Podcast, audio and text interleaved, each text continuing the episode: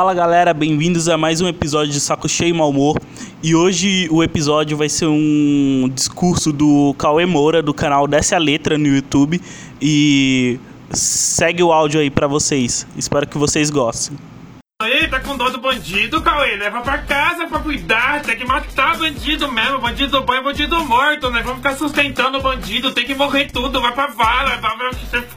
Em primeiro lugar, vamos começar a falar aqui o bagulho. Por que, que você acha que no período de um ano, lá na Suíça, por exemplo, não acontece a quantidade de crimes que acontece em uma tarde em São Paulo? Será que é porque o povo de São Paulo é sem vergonha? A gente gosta de fuder os outros? Tipo, ah, não tô fazendo nada aqui, acho que eu vou pegar uma arma e vou assaltar a galera. Sei lá. Ou será que tem alguma relação direta com o fato de que na Suíça ninguém passa fome? De que lá não existe miséria, desigualdade social, má distribuição de renda, corrupção? Será que tem alguma relação com o fato de que lá ninguém vê um filho passando fome morrendo porque não tem uma caixa de leite pra dar pro moleque não morrer de, de fome? Você acha que alguém gosta de ser criminoso, fera? Você acha que não tem uma relação entre onde existe condição pra se sobreviver não existe crime? Você consegue fazer o.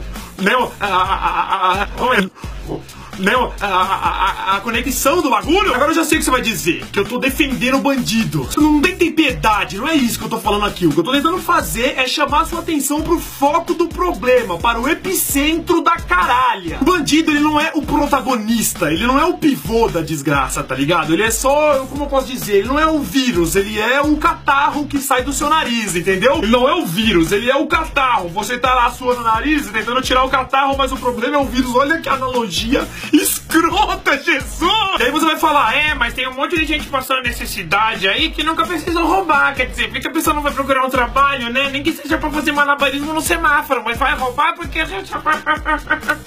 Mas é fácil falar, né, mano? Você aí usando seu computador dentro do seu lar, confortável, tem almoço pra você na mesa todo dia, sua mãe te fala boa noite na cama, aquela história linda, aquele romance maravilhoso. Então você que trabalha e paga suas coisas, mas só tem emprego porque teve estudo que a sua família pagou e te tornou uma pessoa um pouco mais qualificada pro mercado de trabalho. Você tem uma boa roupa, uma boa cara, todos os dentes na boca e tal. É fácil se orgulhar de uma honestidade que nunca foi posta à prova, né? Eu queria te ver lá, Tiriça, pra ver onde você enfiar essa merda do teu senso de justiça.